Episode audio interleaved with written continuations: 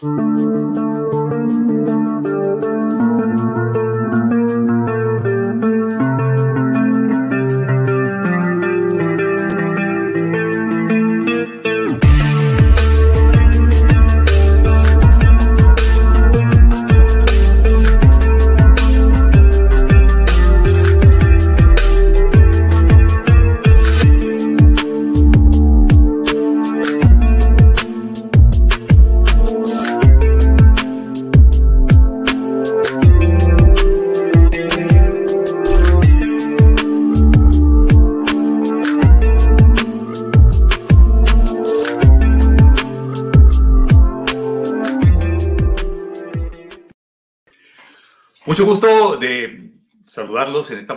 ya mediodía, tarde del día viernes 10 de septiembre, en Tocando Teclas, la otra conversación. Hoy nos vamos a ocupar de un tema muy relevante e importante que tiene que ver con la basura. ¿Qué significa? ¿Qué, eh, ¿Cuál es la complejidad que tenemos en la administración, en la gestión de los residuos? Eh, ¿Qué opinamos? Eh, somos unos generadores netos de, de basura eh, iba a decir natos, también lo somos natos desde casi el momento de nacer. Eh, en fin, y para tal efecto, saludamos a la gerente general de Triciclos, Verónica de la Cerda, que muy amablemente ha corrido su agenda para estar en esta conversación. Verónica, bienvenida a Tocando Teclas, un gusto. Muchísimas gracias, Libardo, feliz de estar aquí. Muchas gracias, Verónica. ¿Qué es la basura? Lo que sobra, conceptualmente, ¿qué es la basura? Una ineficiencia, ¿no? Yo soy, yo soy ingeniera y a mí me acuerdo siempre de las clases de optimización de recursos, de, bueno, de operaciones, en fin. Y lo último que querías tú era tener, eh, por un lado, un mal uso de recursos, ¿cierto? Y por otro lado, eh, mermas en, en toda tu producción. Y la basura es eso, pero, o sea, es eso y además genera una serie de externalidades negativas en torno al medio ambiente, contaminación, emisiones, que hace que el problema sea aún más grave. Cuando uno eh, se asoma ¿no? en la ventana global o en la ventana del país o en la ventana comunal, en la ventana barrial, en la ventana de, de su casa, uno se toma que la basura está ahí, la, la, basura está al lado, está al lado, uno la pisa, la siente, la palpa, e, e, está, con la, está ahí de manera que esta ineficiencia efectivamente nos acompaña. Pero yo no sé si todavía al día de hoy, Verónica, tenemos la conciencia de lo que significa atender eficientemente esa ineficiencia y cómo superarla. Hmm. La verdad es que, mira, tenemos cada vez más luces. Yo te cuento cómo, cómo nacimos un poco en, en, triciclos y cuál era, de dónde íbamos agarrando un poco nuestra narrativa. Y era, nosotros, piensa, ponte hace 15 años atrás, ¿no? 14, 12 años atrás, eh, el, el, nivel de conciencia en torno a este tema era aún menor. O sea, antes nosotros, acá en Chile, por ejemplo, en muchos países de América Latina, nosotros metíamos un montón de cosas que nos sobraban en una bolsa negra, abríamos la puerta de tu departamento o de tu casa y la dejabas ahí afuera y creías que como que el problema se había resuelto o no quería como entrar a, a hacer un doble clic en cómo se resolvió ese problema en realidad, ¿cierto? Y estaba, había como, era un problema escondido adentro de una bolsa negra, que empezó poco a poco a salir a la luz y te empiezas a dar cuenta de que, bueno, a ver, espérate, eh, ¿qué pasa con esta bolsa negra? ¿Dónde termina esta bolsa negra? ¿Y por qué genera una bolsa negra tan grande? Y ahí hemos ido avanzando muchísimo en torno a eh, cómo cómo estamos concientizados en torno al problema. Y eso yo creo que hay, que hay que reconocerlo. Hemos avanzado. Ahora eso no significa que hemos resuelto el problema a la velocidad que se necesita, ¿cierto? Pero hoy día tú tienes mucho más conciencia en torno a tratar de generar menos residuos, tienes más conciencia en tratar de separarlos para que efectivamente, como que hay una noción de que hay algunos que se pueden reutilizar. Eh, y por lo tanto tratas de hacer un, un, consumo también un poco más sustentable, más consciente eh, para generar menos residuos. Pero, eh, sí, dale. Te iba, te iba, una coma. Para, eh, recientemente el panel de expertos de Naciones Unidas para el Cambio Climático ha emitido, a mi entender, lo que ha sido el informe más duro respecto a, a esta, y voy a utilizar la metáfora, de echarle basura a la atmósfera. Porque de cierta manera lo es y hemos ido llenándola de gases contaminantes y hemos provocado el efecto invernadero. Y, lo que nos están diciendo es que la temperatura del mundo va a ir subiendo y en términos prácticos nos, van a, nos están pasando cosas, fenómenos todos los días, ¿no? Eh, huracanes, ciclones, eh, lluvias, sequías, inundaciones, el sol por acá, el clima extraño. Y a veces no nos damos cuenta que en este concepto general de basura agredimos el medio ambiente, agredimos el hábitat. Eh, yo comparto contigo de que hemos iniciado un proceso de concientización, pero es tan profundo el daño que hacemos todos los días que, no, que debe ser la brecha esa entre mm. la, el avance hacia una concientización plena que deberíamos alcanzar algún día respecto todavía a los efectos nocivos que nosotros le causamos al medio ambiente. Total, total. Con la basura, a mí me gusta verlo como en dos niveles. O sea, hoy día la basura, la generación de residuos, ¿cierto?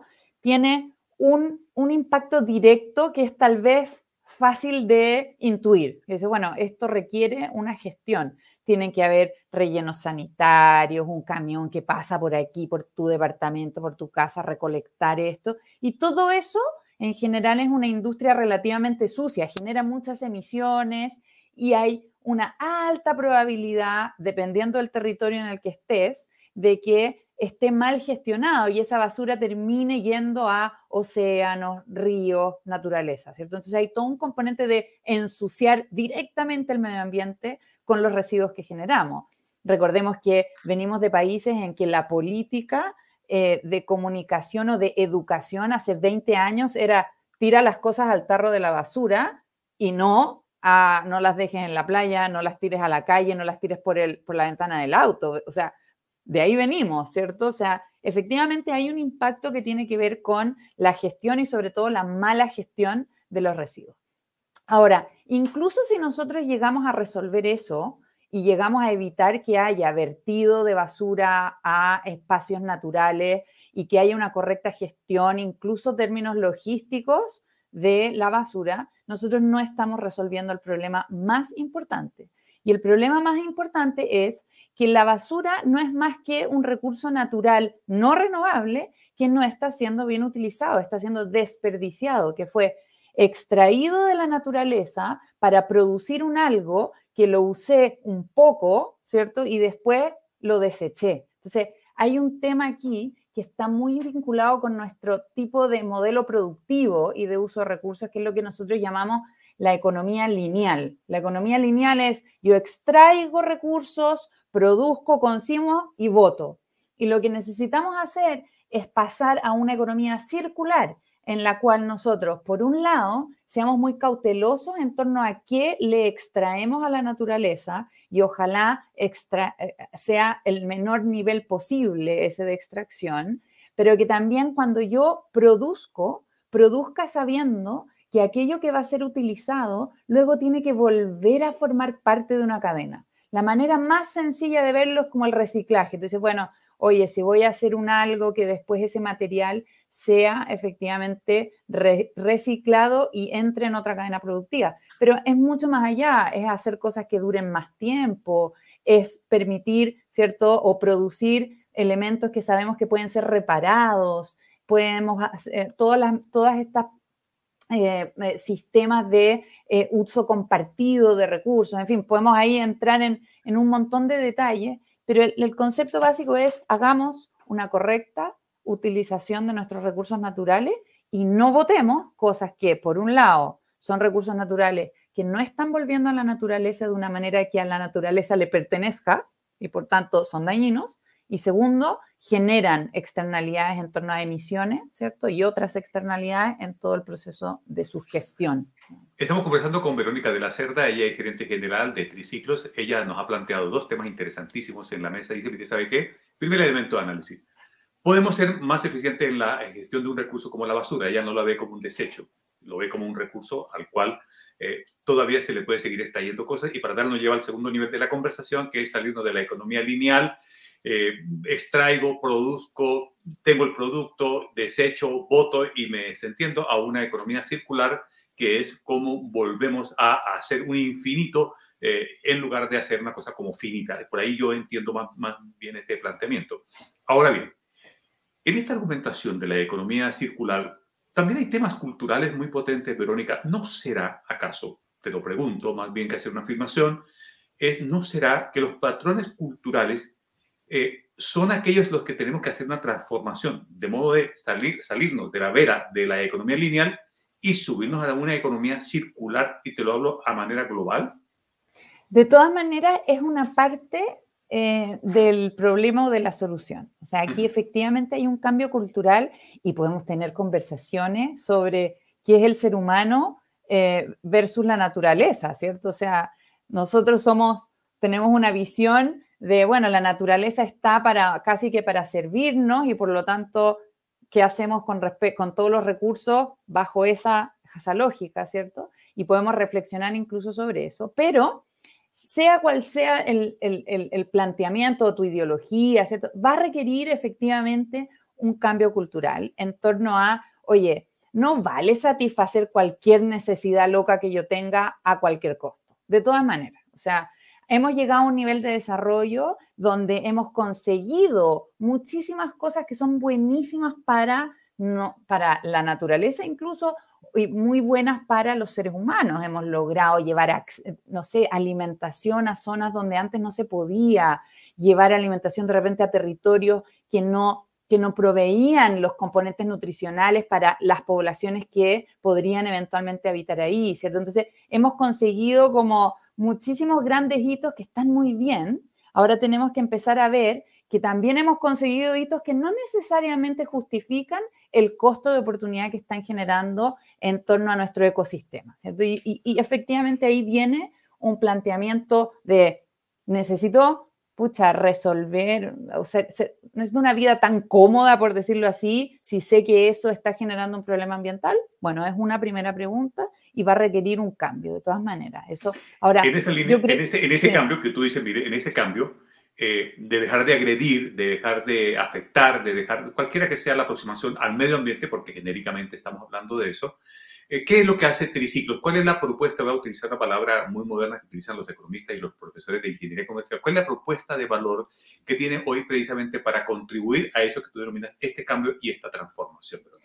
Bueno, parte de la, de que, parte de la premisa de que no basta con tener una voluntad de querer generar ese cambio cultural. Necesitas, para que eso pase, necesitas varias cosas. Primero, educación en torno al tema. Entonces, en Triciclo hemos venido por mucho tiempo apoyando a, y esto muy ligado con lo como se habla hoy día, ¿no? Como el, todo lo que tiene que ver con la acción climática basada en la ciencia, ¿cierto? O sea, bueno, basado en datos técnicos, qué es lo que necesitas tú como consumidor, siempre nos hemos enfocado mucho en el consumidor, saber para efectivamente empezar a generar ese cambio. Pero lo que pasa también es que tú por más que de repente quieras tener hábitos más sustentables y tengas una noción súper fantástica de coexistir con la naturaleza, no de, repente no tienes cómo, no, no hay productos que sean sustentables, no hay infraestructura para llevar a cabo eso como que nosotros le llamamos los cierres de ciclo, o no hay ni siquiera un modelo de negocio en torno, o, de operación siquiera, en torno a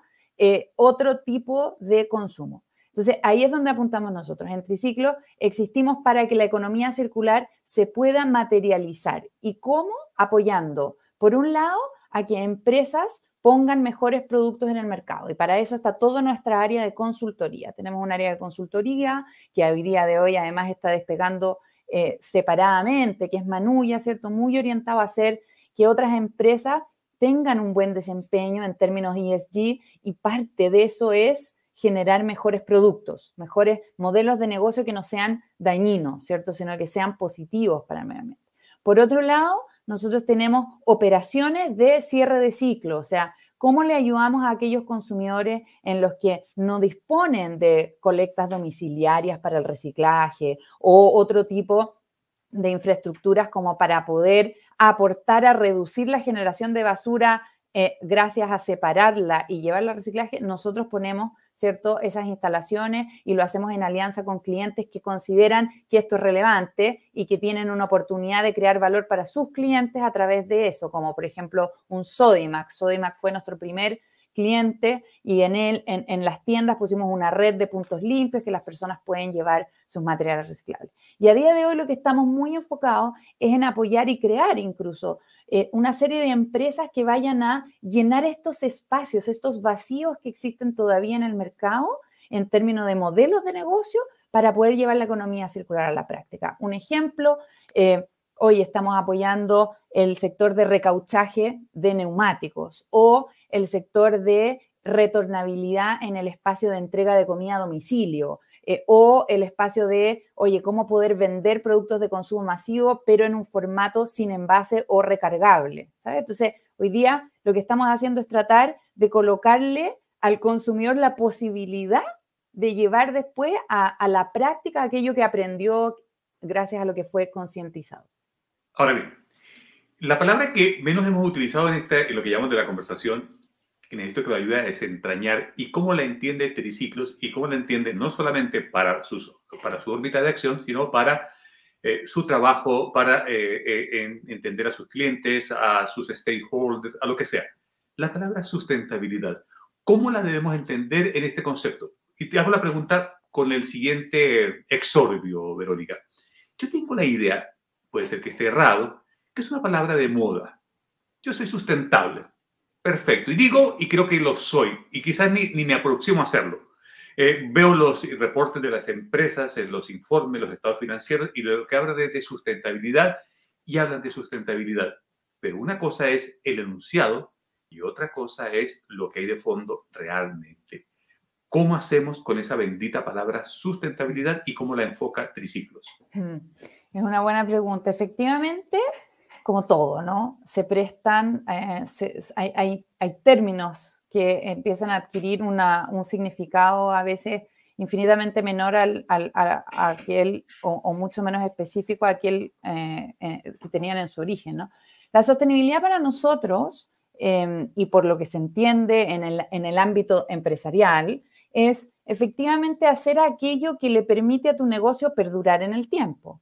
¿Y qué es lo que te hace perdurar en el tiempo? No es solo conseguir un excelente desempeño en torno a indicadores financieros de corto y mediano plazo, sino que efectivamente es pensar en aquellos de largo plazo. Y aquellos de largo plazo, a día de hoy, sobre todo, siempre han estado, pero a día de hoy con mayor razón, están impactados directamente por otros dos aspectos. Un aspecto que tiene que ver con el medio ambiente y otro aspecto que tiene que ver con la sociedad en general. Entonces, ¿cómo hoy día la, no sé, la problemática climática, por ejemplo, ¿cierto? O sea, el cambio climático empieza a poner en riesgo tu propio modelo de negocio, empieza ya a tener incluso capacidad de medir, ¿cierto?, el riesgo al que está expuesto tu modelo de negocio, producto de las problemáticas hoy día del cambio climático. Y lo mismo desde la perspectiva social. ¿Qué tan, qué, ¿Cuánta legitimidad tú tienes construido en torno a tu empresa? Y por lo tanto, ¿cuánto estás tú perdiendo potencial valor futuro si es que no estás midiendo con la misma rigurosidad con la que estás midiendo tu desempeño financiero, también tu arista social, ¿cierto? O sea, el impacto que tú estás generando en comunidades, cómo estás vinculado con tus proveedores, cuáles son tus eh, criterios de gobernanza, transparencia interna incluso dentro de la organización para garantizar, yendo algo muy, muy, muy concreto, tu talento para el futuro, ¿cierto? O sea, hoy día, si tú estás solo con un monóculo mirando única y exclusivamente los indicadores financieros de corto y mediano plazo, estás perdiendo una oportunidad de generar valor en el largo plazo porque no estás viendo estos riesgos y estas oportunidades ancladas a tu legitimidad y a tu resiliencia. En Verónica, permítame una pregunta adicional. Eh, si uno va, dice, mire, el accionista de una empresa, el dueño de una empresa, lo que le debe importar es la rentabilidad, el rendimiento económico y financiero de una organización. Pero sin embargo, pareciera ser que hay unas fuerzas que están muy fuertes indicando, ¿sabe qué? Aquí también hay una rentabilidad social, aquí también hay unos elementos eh, que, no, eh, que no riñen, sino que son amables, si se quiere, compaginan, conversan, charlan eh, con la rentabilidad económica y es una, una responsabilidad social, una responsabilidad, como tú marcas, en el sentido de inclusive con los propios colaboradores. Entonces, esa traslación desde una mirada netamente economicista a una mirada más integral, también hace parte de la sustentabilidad? De todas maneras, y yo creo que no hay que tener miedo a considerar que cuando tú estás considerando los aspectos ambientales y sociales, también estás pensando en la rentabilidad de tu negocio. Y está bien, porque tú, un negocio perdura en el tiempo si genera rentabilidad económica, si no, no tiene cómo, si, si en el fondo estamos hablando de empresas, ¿cierto? Y por lo tanto, yo creo que eh, eh, hay, hay a veces un temor a pensar que que, que, o, que alguien puede pensar que es como oportunismo, ¿no? ¿Cierto? No, pero está bien, tú para que, si tú quieres que tu empresa exista de aquí a 20 años, tienes que empezar a considerar estos temas. Y hay una tremenda oportunidad en estos temas. Eso por un lado. Y por otro lado, lo que te pasa es que también, dada la contingencia, dado la situación en la que estamos, no nos, nosotros necesitamos de todos los actores de la sociedad para que creen lo que nosotros denominamos impacto positivo. O sea, ya no basta con no hacer daño, sino que necesitamos que todos los actores de la sociedad estén ahí generando impacto positivo. Entonces, si una empresa tiene una tremenda capilaridad, tiene una tremenda capacidad de generar impacto positivo en términos ambientales y sociales, si es que lo considera como un ámbito relevante para su actuar, digamos. Entonces, ahí también diría que es como, es una parte de oportunidad de negocio, sí, si es que estás mirando a largo plazo. Y segundo, de qué lindo ser parte, ¿cierto?, de crear un valor positivo para la sociedad en la que vivimos. Porque puede resultar paradójico lo que te voy a plantear a continuación. Y es que, mire, yo no participo de mercados globales, eh, a mí no me están midiendo con los estándares de medición, con los índices e indicadores europeos, ni de Estados Unidos, ni de Asia, ni de África. Por lo tanto, a mí los indicadores internacionales no me Yo produzco lo que hago, presto mi servicio como lo presto y está bien, y estoy bien. Pero parecía ser que la tendencia de sustentabilidad en las empresas, y a propósito que estamos hablando de basura y de todas estas cosas, es cómo cada una de estas vertientes eh, las vamos tomando de manera positiva y hacemos una traslación entre todos. No importa, no exporto a Europa, no exporto a Estados Unidos, no exporto a Asia, pero exporto nacionalmente, para decirlo, mi compañía exporta en el servicio o en el producto. Esa también es una exportación que debe estar asociada a indicadores internacionales, o no solamente porque el indicador esté en Europa, yo no lo aplique en el país. ¿Podemos hacer ese tránsito más rápido, más dinámico desde tu experiencia como triciclos? Yo creo que sí, yo creo que hay un, hay una palanca de valor importante también en, en, tu cliente. Entonces, dependiendo de quién es tu cliente, evidentemente eh, vas a tener que avanzar en esto más o menos más rápido también. Ese cliente está necesitando eh, una propuesta de valor, ¿cierto?, más sustentable. ¿Y, quiénes son esos clientes? Pueden ser desde consumidores finales que hoy día están cada vez más concientizados del tema y no solo les interesa comprar un producto, pero quieren entender de dónde viene, quién lo produjo y cuáles son, fueron los criterios, ¿cierto? Casos como, eh, no sé, hemos visto no solo en términos ambientales, sino que es polémicas que se han armado en torno a si tal marca conocida a nivel mundial eh, trabaja mal la cadena de abastecimiento y tienen algún, en algún minuto alguna posibilidad de haber tenido eh, trabajo esclavo o malas condiciones laborales en alguno de sus proveedores. Todo eso hoy día está repercutiendo.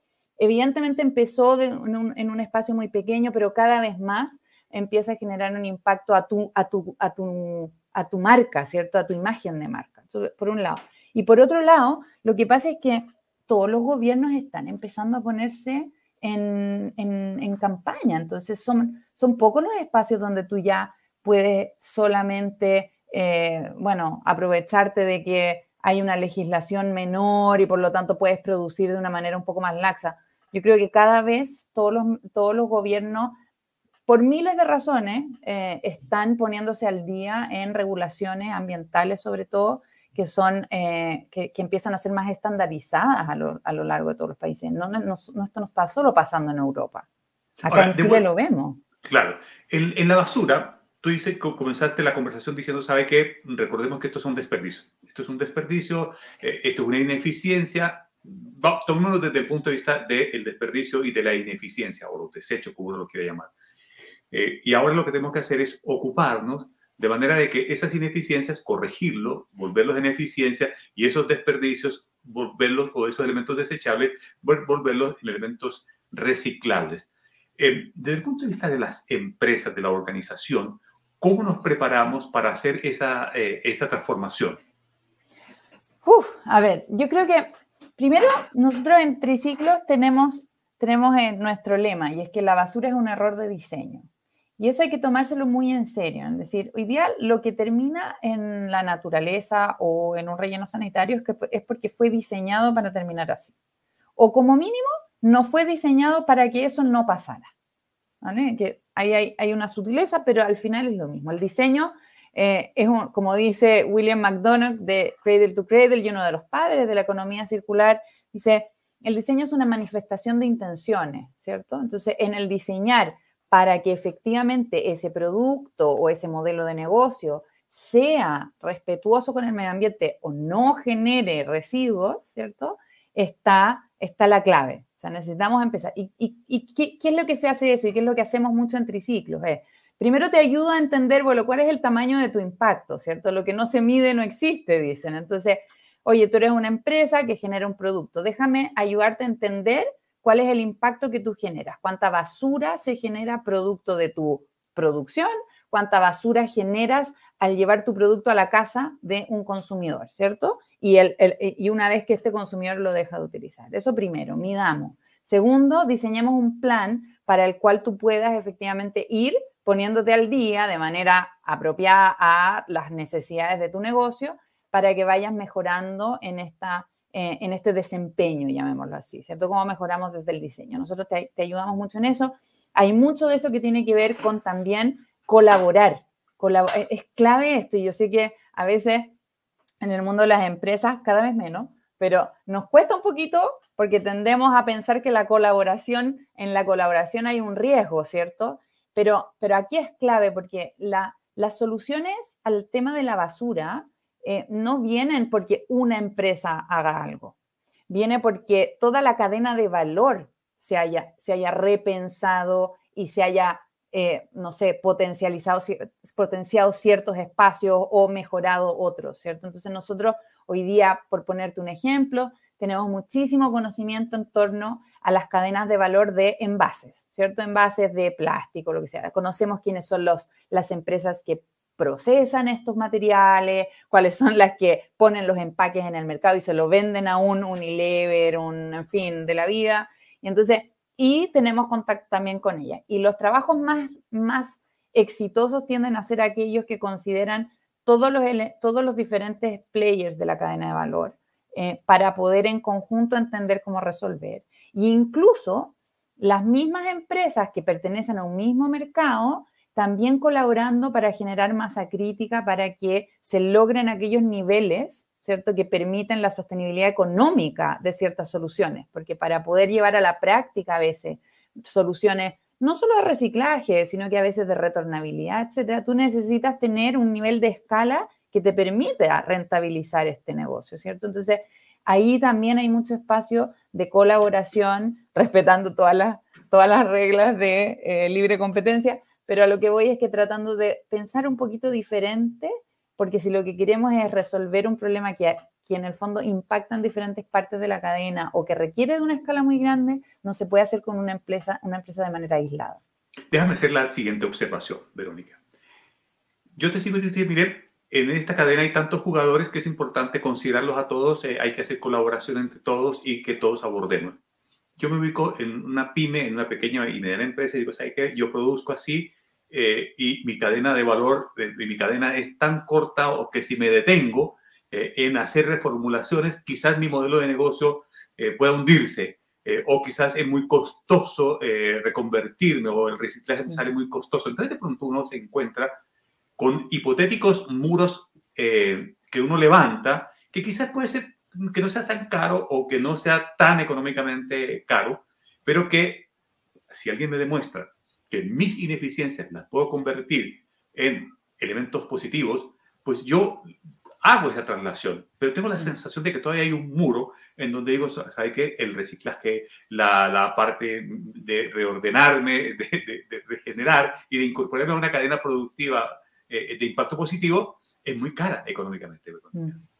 Yo creo que, o sea, eh, entiendo la problemática y la hemos visto en muchos clientes. Ahora es verdad, siempre hay un espacio como voy a usar un, término en, inglés, eh, que es como los low hanging fruits. Siempre hay espacios de eficiencia eh, y, por lo, y hay mucho que tiene que ver con sostenibilidad que trae efectivamente una mejora, ya sea porque mejoraste tu propuesta de valor y por lo tanto eres capaz de monetizar y capturar más valor arriba, o porque fuiste capaz de trasladar esa eficiencia de uso de recursos a una eficiencia económica en, en, tus costos. Siempre existe un espacio para eso y esa es como la manera más, tal vez lo primero que uno trata de atajar, ¿cierto? O sea, en ese, en ese Ahora, lo que pasa muchas veces con la ecuación eh, o el cálculo de la rentabilidad es que hay una serie de costos ocultos que van de a poco saliendo a flote. Y ahí el tema de la regulación, o que puede ser de un mismo país o incluso internacional, porque cuando tú tienes un Coca-Cola, por ejemplo, que eh, a nivel internacional tiene una marca y a nivel internacional, por lo tanto, entiende que se pone unos compromisos, tiene que bajar a todas, a todos los países ese compromiso, incluso aunque la legislación, que es lo que incluso pasa acá en Chile, que la legislación en torno al reciclaje le vino, le quedó chica a la meta que tiene Coca-Cola interna en torno al reciclaje. Lo que pasa con todas estas, con estas legislaciones es que van poniendo sobre la mesa costos que antes no se tenían considerado. Y eso hace entonces que tu competencia o tu, tu nivel de rentabilidad, ¿cierto? Con el que te tienes que comparar cambia. Entonces, para ponerte un ejemplo, la basura hoy día, ¿cierto? o hace no sé, no, todavía hoy día, porque todavía no está en aplicación, tiene un componente, ¿cierto?, de materiales reciclables. Esos materiales reciclables, hasta hoy, nadie tenía que hacerse cargo y el que se hacía cargo era una empresa de reciclaje que si es que lograba poner un producto con suficiente valor en el mercado, iba y trataba de capturar estos residuos, pero si no, no. Y por lo tanto, todo esto terminaba en la basura. Hoy con la REP, ¿cierto? La, responsabilidad extendida del productor, lo que se hace es que a un, por poner el mismo ejemplo, a un Coca-Cola le dicen, mira tú, ahora me tienes que decir cuánto plástico pusiste en el mercado el año pasado y yo te voy a pedir que financies y me demuestres que un X por ciento de ese plástico que pusiste en el mercado terminó en una planta de reciclaje. Entonces, ese costo no existía ayer en la ecuación, ¿cierto?, de rentabilidad. Y hoy es un costo que le tuviste que sumar a tu, a tu, a tu, a tu ecuación, ¿cierto?, a, a, tu PNL, porque efectivamente necesitas hacerte cargo de eso. Entonces, hay mucho hoy día pasando en torno a eso. Entonces, es importante, por eso que es muy importante estar muy pendiente de cuáles son tus riesgos en torno a medio ambiente y social, porque después se traducen en mayores costos en el, en el, en el caso malo, pero también en una tremenda oportunidad de mejorar tu propuesta de valor en el lado bueno. Cuando yo quiero mejorar mi propuesta de valor, sin temor, entonces digo, bueno, ¿qué cosas hay en el mercado que me pueden ayudar? Soy una empresa de servicios, soy una empresa productiva, de logística, lo que sea. entonces aparece la innovación, aparece la tecnología, aparece el conocimiento, aparece la academia, aparecen los expertos. Y de esa línea, eh, ¿Qué hace, por ejemplo, Triciclos cuando llega con sus expertos, con sus profesionales, con sus técnicos? Llega a una organización y esta organización, vamos a suponer una pequeña empresa, una mediana empresa, dice, ¿sabe qué? Yo no tengo, ¿de qué me vienen a hablar? Eh, bueno, de cómo somos más eficientes, de cómo usted no va a, a, ser más ineficiente, a cómo rentabiliza eh, más su negocio. ¿Cómo se produce esa aproximación? ¿Cómo llegan? ¿Cómo se meten? ¿Cómo se introducen? que no sea tradicionalmente, sí, mire, yo le hago el diagnóstico y le entrego estos indicadores y ahí el mm. tipo se echa para atrás porque dice, uy, ya me hicieron el diagnóstico y ahora viene lo otro. ¿Qué es lo otro? Bueno, mira, te cuento dos casos que son diferentes, pero son bien interesantes. El primero es el de Sodimac. Sodimac em, nos, como que creyó en nosotros al principio y empezamos nosotros poniendo estas instalaciones de recepción de materiales reciclables en sus estacionamientos, ¿cierto? Ellos entendieron que eso efectivamente podía crear un, era un servicio que le podían entregar a sus clientes que pudiese ser valioso, era una apuesta. Luego lo midieron en torno con el NPS y se dieron cuenta que efectivamente tenía un impacto positivo. Ahora, después empezamos a ir más allá porque ellos se vieron en esto, ¿no? Dicen, ah, estamos recibiendo materiales reciclables. Chuta, espérate, pero yo pongo en el mercado producto en un envase que no es reciclable, alguno. Ah, chuta, sí, po. qué inconsistente, ¿no? Ya, vamos a medirlo. Oye, efectivamente, fuimos a medir, le medimos miles de SKU para entender cómo desempeñaban en términos ambientales, sobre todo enfocados en reciclabilidad. Luego dije, ya, bueno, pero nosotros no necesariamente producimos estos envases, no es algo que yo, entonces les ayudamos a crear unos como términos de condiciones para los proveedores para que efectivamente mejoraran y evitaran, no sé, por decirte PVC en ciertos envases porque eso no son no es reciclable y lo cambiaran por otro tipo de plástico, que muchas veces ese proveedor ni sabía que para Sodimac eso era algo relevante, entonces ni se había planteado que efectivamente podía eh, generar ese cambio. Y así hasta ya ayudar a Sodimac en muchas cosas mucho más estratégicas, etc. Eso por, por un lado, fue como un camino muy natural. Otro que fue muy interesante es que es la empresa de María. De María estaba teniendo un cambio como generacional en su gerencia. Es una empresa familiar, ¿cierto? Chilena, de Viña, de donde soy yo. Y nos, nos pidieron una charla, y muchas de, nuestras, de nuestras, nuestros trabajos empiezan por ahí. Una charla para entender qué era la economía circular y por qué esto era relevante para ellos. O sea, ¿qué, qué, papel juego yo en todo esto? ¿cierto? O sea, tenemos la ley REP, bueno, en una de esas voy a cumplir.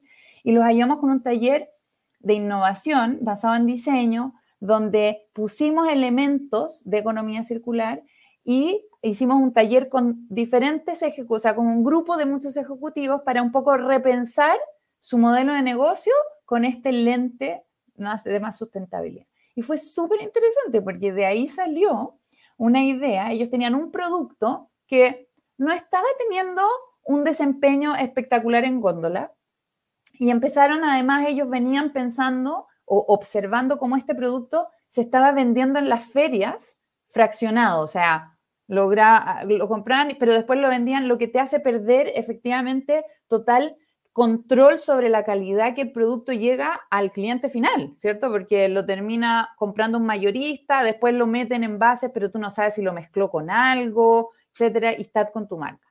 Entonces, eso se combinó con economía circular y salieron, eh, y de hecho ahora tenemos una alianza con ellos, con un nuevo producto que se llama Ecocarga, que es un producto de detergente y otros, otros más productos en el área de la limpieza, en formato recargable, con máquinas que son franquicias que pueden estar en cualquier lado, ¿cierto? o sea, tiendas en diferentes lugares, tienen tiendas propias y muchas franquicias donde las personas llevan el envase que tuvieron que comprar la primera vez y lo recargan en este lugar con un sistema de trazabilidad para que tú sepas exactamente quién es el dueño de ese envase y ahí hay un montón de datos y todo eh, asociados a esto que les permitía mantener el control de su producto, porque como es con una infraestructura más tecnológica, no hay contacto del producto con, no sé, pues otros intermediarios, etc. Entonces, ellos lograron analizar e intervenir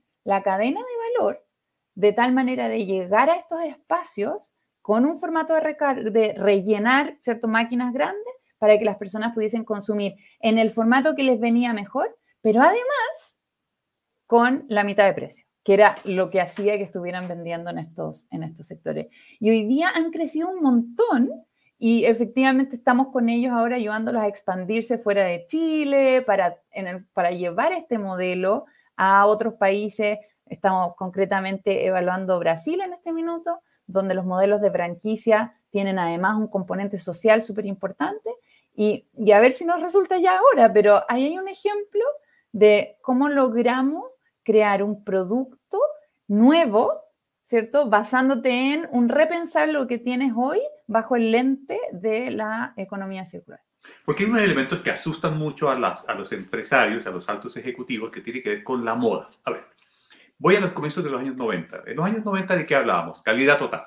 Calidad total. Y uno decía, y pasaba una conferencia y ponía el caso del doctor Deming en Japón y, ya uno entendía las claves de cómo él había hecho, el mejoramiento continuo vino después, la planificación no sé qué, justo a tiempo. Y uno de los temores que existe en, en las empresas es que cada vez los consultores somos muy hábiles para presentar productos. ¿Cómo, eh, ¿Cómo hacemos para demostrar que un manejo eficiente de, de, que podemos ir a un mundo sin basura, en buena cuenta, a un mundo sin ineficiencias, a un mundo eh, ojalá sin desechos, a un mundo en donde reciclemos, a un mundo donde, donde hagamos cosas con sentido, no sé si social o empresarial o lo que sea, pero con algún sentido. Bueno, yo creo que, mira, entiendo lo de las modas, ¿vale? Ahora, yo creo que hay un tema que hay que tener bien en consideración. Y, es el crecimiento, te va a sonar como tal vez lejano, pero tiene mucho que ver. Y es el crecimiento de la población. Eh, nosotros estamos en un mundo finito con un crecimiento infinito, ¿cierto? Y por lo tanto, eh, si, si, si tú lo miras desde una lógica matemática, en algún minuto ese crecimiento toca el límite, ¿cierto? Ese crecimiento que es infinito toca el límite de lo finito. Y estamos muy cercanos a eso. Hoy día lo que nos pasa es que efectivamente estamos muy cercanos a los límites eh, ambientales, ¿cierto? El informe IPCC demuestra que fuimos nosotros, ¿cierto? Como y nuestro, nuestro actuar el que genera los cambios climáticos y tenemos una ventana de oportunidad muy pequeña para actuar, ¿cierto? Y por lo tanto, eso hace que el sentido de urgencia sea alto y la necesidad de reaccionar importante y el riesgo a tu modelo de negocio es altísimo, ¿cierto? Y por otro lado, eh, y este es menos, es menos o es más difícil de cuantificar, son los límites sociales. Somos demasiada gente en un espacio muy pequeño y eso genera confusión por, lo, por lo bajo, ¿no? Y efectivamente necesitamos abordar nuestro actuar nuestra manera de relacionarnos, la manera de hacer empresa, la manera de que esa empresa se relaciona con el entorno de una manera diferente, la manera en que esa empresa contrata a personas, ¿cierto? Cuáles son las palancas de incentivos, cuáles son las palancas de motivación, etcétera, para sus empleados. Entonces, esto tal vez está muy arriba, pero tiene mucho que ver, porque eso sustenta la necesidad de hacer un cambio. No me gusta usar un cambio de paradigma porque suena como demasiado eh, ambicioso y a veces como también se presta para otras, para, otras cosas, pero un, repensar, un repensar qué pasa con mi modelo de negocio y efectivamente a cuáles son los riesgos a los que está sometido para que pueda y, cómo, qué tengo que hacer para que pueda seguir perdurando en el tiempo. Hoy día no lo veo como una mala moda, lo veo como una buena moda. Qué bueno que estos, que, que, que es bueno al final que estos problemas se hablen, se pongan. Yo encuentro fantástico que mucha gente esté hablando del tema. Evidentemente el greenwash juega en contra, pero hay mucho más eh, cosas buenas que están pasando eh, y, y, oportunidades ahí en términos de ese consumidor o ese cliente o ese gobierno más consciente de estos temas y por lo tanto tú como empresa, cómo te posicionas, ¿cierto? Para conversar con ellos, para entregarle producto a ellos, etcétera. O sea, yo creo nos ha dado, Verónica, nos ha dado, eh, estamos conversando con Verónica de la Cerda, ella es eh, CEO, gerente general de Triciclos, estamos conversando de cómo conseguir un mundo sin basura. Veámosle el aspecto positivo porque uno dice, bueno, la pandemia, eh, nunca imaginamos que como civilización, o al menos yo nunca imaginé que la civilización que ha estado expuesta a guerras nucleares, a guerras atómicas y a guerras de no sé qué y por, por sí sé cuándo, que de pronto un minúsculo virus, del cual sabemos alguna parte, no sabemos todo aún, nos pusiera la circunstancia de que nos ha puesto.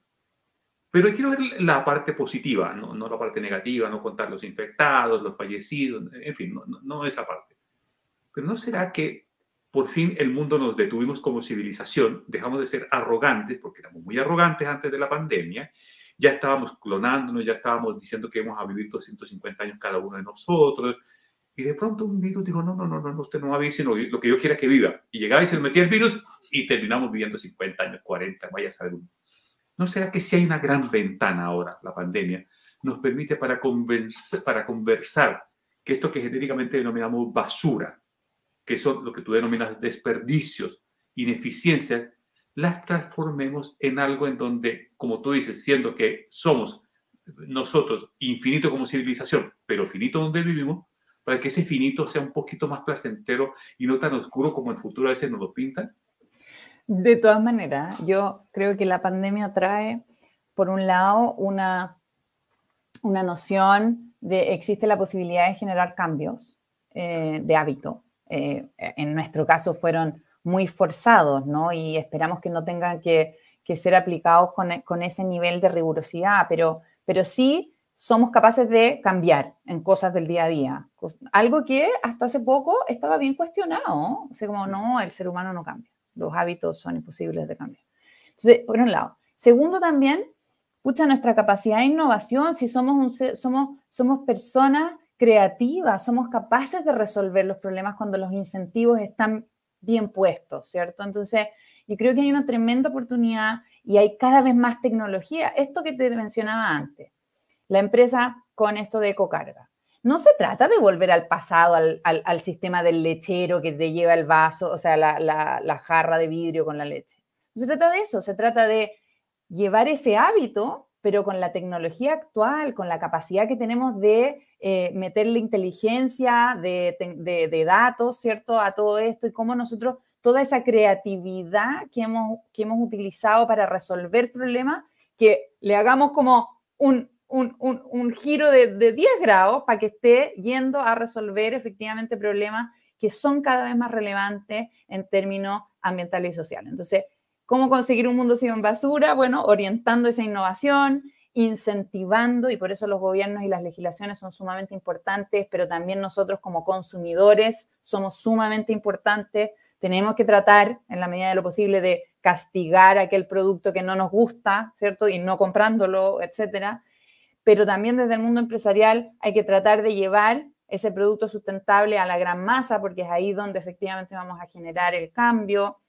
Entonces, hoy día necesitamos para eso usar eh, tecnología y esta noción de que somos capaces de cambiar. Y eso yo creo que la pandemia, eh, si algo nos ha enseñado, eh, además de lo que tú decías, que me pareció súper relevante, de esta, yo no lo había puesto en arrogancia, ¿cierto? Pero, pero me parece muy, muy, muy certero, decir, esta, esta relación que tenemos con el entorno, em, además de hacernos cuestionar eso, nos ha hecho aprender un montón de otras cosas, o sea lo, rápido que conseguimos estas vacunas, ¿cierto? Cómo somos capaces de generar un proceso de vacunación acá en Chile, que alguien lo podrá encontrar mucho mejor o peor, en fin, pero, pero la realidad es que hoy día estamos todos bastante vacunados. Eh, entonces, bueno, usemos esa misma celeridad, esa misma eh, creatividad, ese mismo ímpetu para resolver problemas que son tan relevantes. Lo que pasa es que, claro, no te generan muertes tan fáciles de contar, pero hoy día las problemáticas climáticas en torno a contaminación atmosférica y otro tipo, ¿cierto? De las zonas de sacrificio, en fin, generan un impacto también en la vida del ser humano que tal vez no las estamos contando en el Worldometer, ¿no? Pero, pero ahí está. Verónica, otro de los temores más culturales que tienen las organizaciones es no sumarse a una legión como, discúlpame la palabra o la metáfora si la, no la empleo correctamente, pero sabe que como de predicadores. Estos señores están predicando eh, y vinieron a predicar y asustan y asustan con, con la prédica. ¿Cómo distinguir bien que no es una prédica, que no es una, que no es una cosa de temor, sino es una cosa de sentido común, de sentido social, de darle eficiencia y efectividad a las organizaciones? Yo, yo creo que nos ha hecho muy bien em, vincular todo esto con la ciencia. O sea, antes hablar de medio ambiente era, ay, tú eres abrazadora de árboles, se llamaba. Em, y eres, como hippie, ¿no? Así como, y, como medio esotérico, en fin. Y, la verdad es que hoy día eh, es la ciencia la que nos indica que efectivamente el impacto está, eh, lo hemos generado nosotros y, y nos da unas luces relativamente claras de lo que tenemos que hacer. Lo que pasa es que el problema obviamente no es fácil de resolver. Ahora, entonces, existe hoy día información absolutamente objetiva que nos dice, necesitamos hacer algo al respecto. Entonces, yo creo que eso, eso es importantísimo. Y segundo, que no es menor, en Triciclo siempre hemos querido, y no sé si nos ha resultado, pero la intención era nunca hacer de esto un mensaje como tan negativo, sino que siempre tratar de verlo como tu, posibilidad de ser protagonista de un cambio. Yo creo que es importante que el mensaje no sea un mensaje paralizante, porque, porque si es que yo te asusto, tú te vas a bloquear y no vas a querer hacer nada. Lo que necesitamos es encontrar esa manera de conectarme contigo y el problema que te enganche y te entusiasme para ir a resolverlo. Yo creo que eso es bien importante y por eso cada uno juega un rol, ¿cierto? En esto, en esto los activistas, etcétera. Y el rol que nosotros hemos querido asumir en triciclo siempre ha sido de este problema existe, este problema es importante, pero tú puedes ayudar de una manera proactiva y que, y que sea beneficiosa incluso para tu negocio, puedes ayudar a mejorarlo. Ahora yo me voy a parar en la otra, ya, en la, ya no en la mirada romántica eh, o, la mirada ensoñadora, sino en la mirada dura. Hoy soy el director del, de, hago parte del directorio y ¿sabe qué?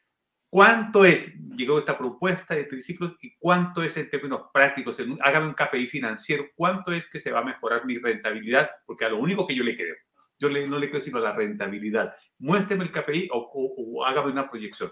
¿Eso se puede? Mira, hay, es cada vez más factible. ¿vale? Efectivamente, se está trabajando mucho en términos de reporting.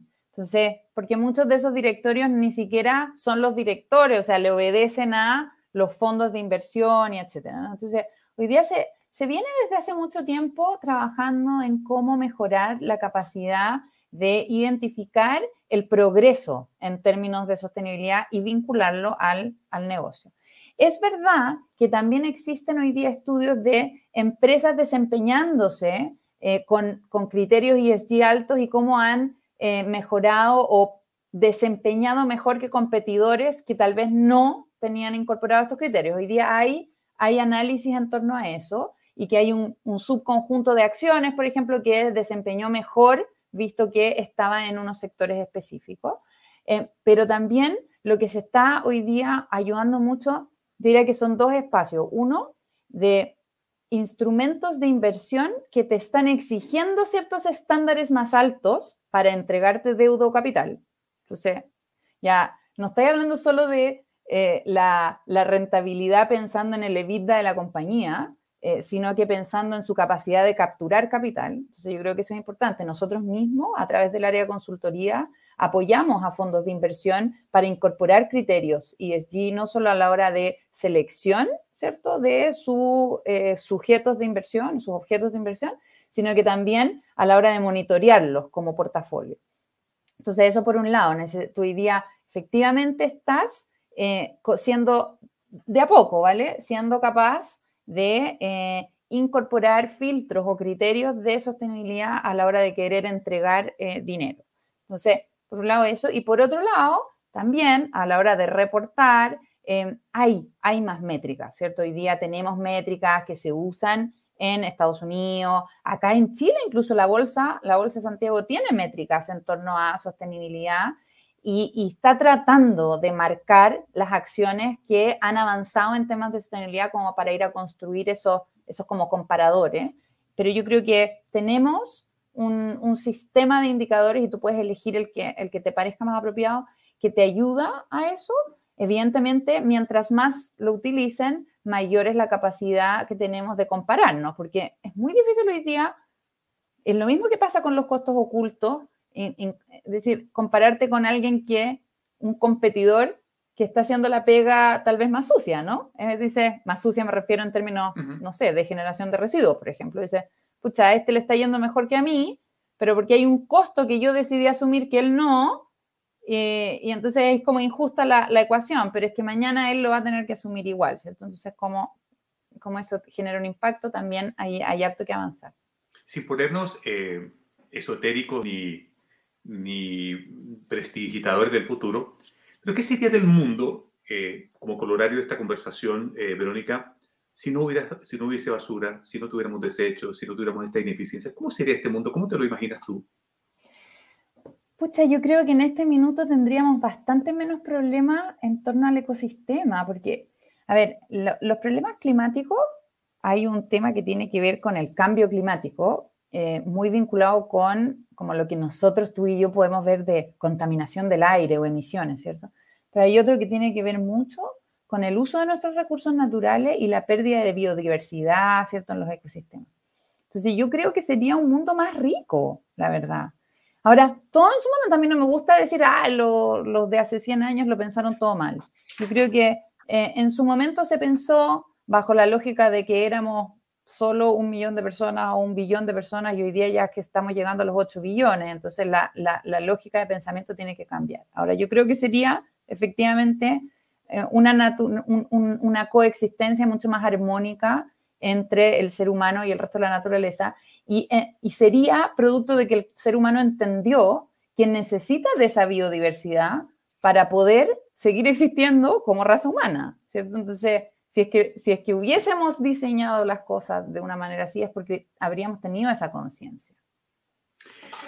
Verónica de la Cerda, no solamente reflexiones, sino también, por supuesto, cómo nos imaginamos a un mundo sin basura, que ha sido el tema que nos ha convocado. Ella es gerente general de Triciclo y muy gentilmente nos ha dado la oportunidad de conversar acerca de un tema tan acuciante como es eh, estos impactos que le hacemos diariamente al medio ambiente eh, y cómo el concepto de basura no mirarla como una bolsa negra maloliente allí, sino como esa bolsa maloliente que está allí quizás sea una gran cantidad de riqueza que nosotros no la hemos transformado en riqueza, sino en pobreza y en cosas de esas. Así que, Verónica, muy, muy agradecido de que haya venido a Tocando Teclas y muchas gracias por tu tiempo.